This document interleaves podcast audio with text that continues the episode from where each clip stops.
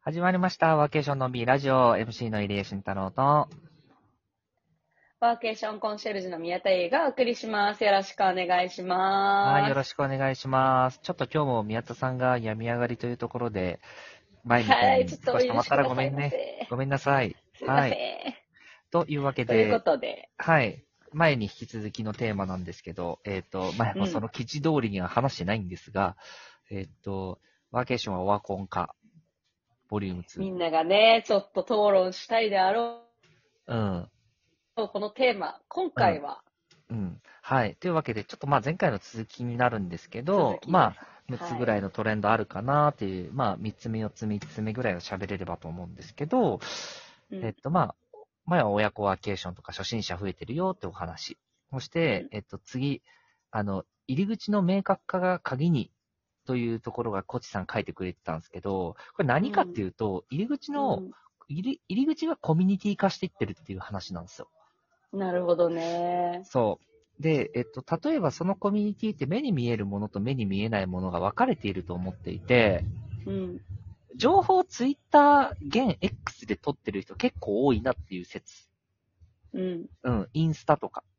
うん。それも一つのコミュニティですが、フォロワーに集まる、ね、人たちっていうのも一個のコミュニティだし、まあ、うちとかアットワールドみたいなのもコミュニティの一つだし、うん。うん、まあ、旅っぽとかあの辺もそうですよね。うん。で、あとは、あの、アドレスとか、うん。まあ、LAC とかのそのサービス系コミュニティうん。もあるし、まあ、最近で出てるのがね、そのね、あの、大手の会社自体がコミュニティじゃねっていう説。あー、それはね、めちゃめちゃ感じてます。そう。例えば、リコーさんとか、富士通さんとか、そう、はいはい。社内インフルエンサーがいて、 めっちゃやってる人がいてそうみですたよいねな、そうそうそう。だこういうところをいかにつかむかどうかが最も重要で、うん。そう、あのープロモーションの表示の数はあまり関係なくなってきてるんじゃないかなっていう。うんうんうん。確話かに。うん。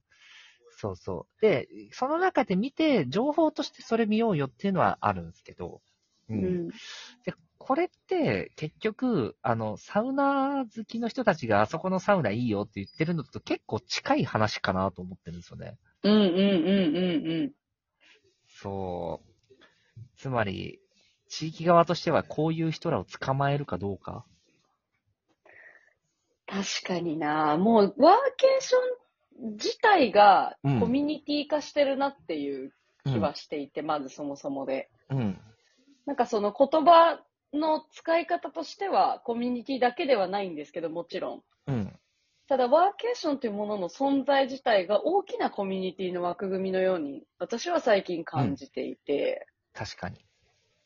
なんかその、サウナーもそうなんですけど、結うん構サウナ好きの人、サウナーって言っても、そのサウナっていう一言だけで、一瞬でみんなつながり合って、打ち解け合うっていう、うんなんか謎の現象ってあるじゃないですか。あるあるある。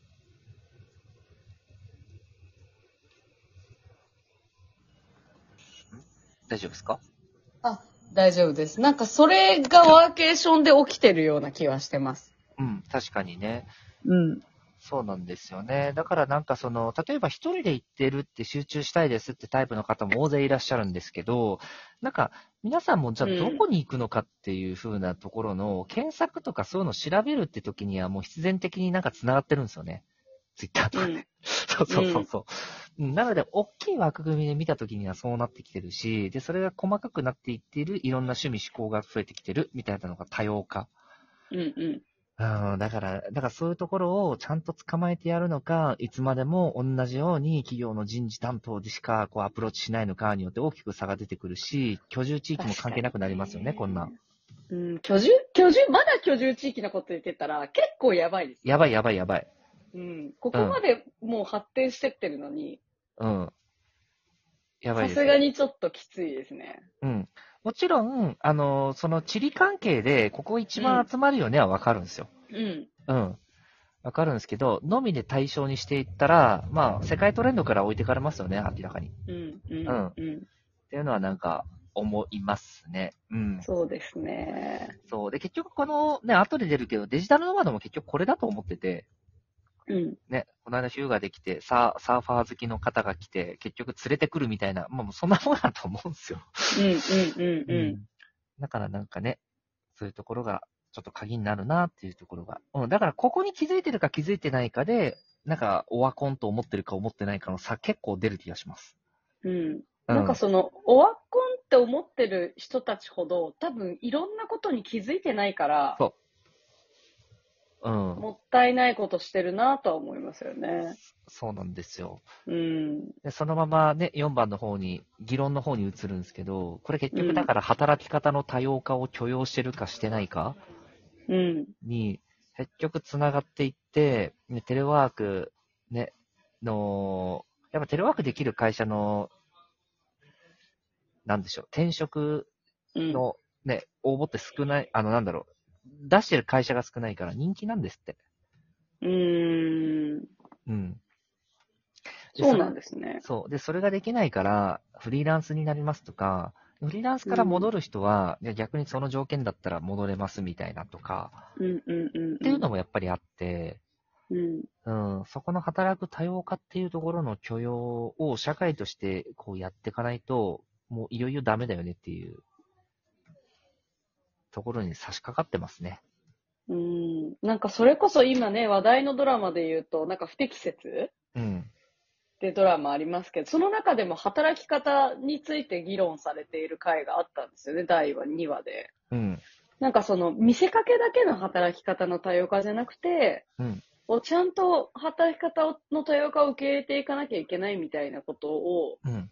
そのテレビのメッセージ性にも込められていて、うん。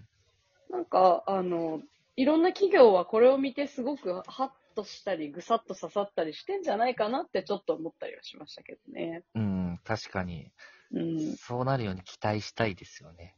本当に。うん。だからもうそこはいよいよかなり問われてくるような様子にもなってくるので、優秀な人材欲しければね。うん、で、じゃあどことバトルするのって、これ外資系なんで、これからは。いや、もう本当その時代ですよ。うん。そこに気づかないといけないんですよね。うん、フリーランスへの転身って結構多いんじゃないですかって思ってるんです、実は。多いです。ですよね。うん。だけどもちろんそのフリーランスで続けられる、られないの話もやっぱりあるんですけど、じゃあそれで一回もう一回戻りましょうっていうタイプの方もやっぱ今多いんですよ。そういうトレンドもな。るほど。なんだけど、その戻る時に関しては、フリーランスとして自分でやる力をつけて戻ってくるわけだから、うん。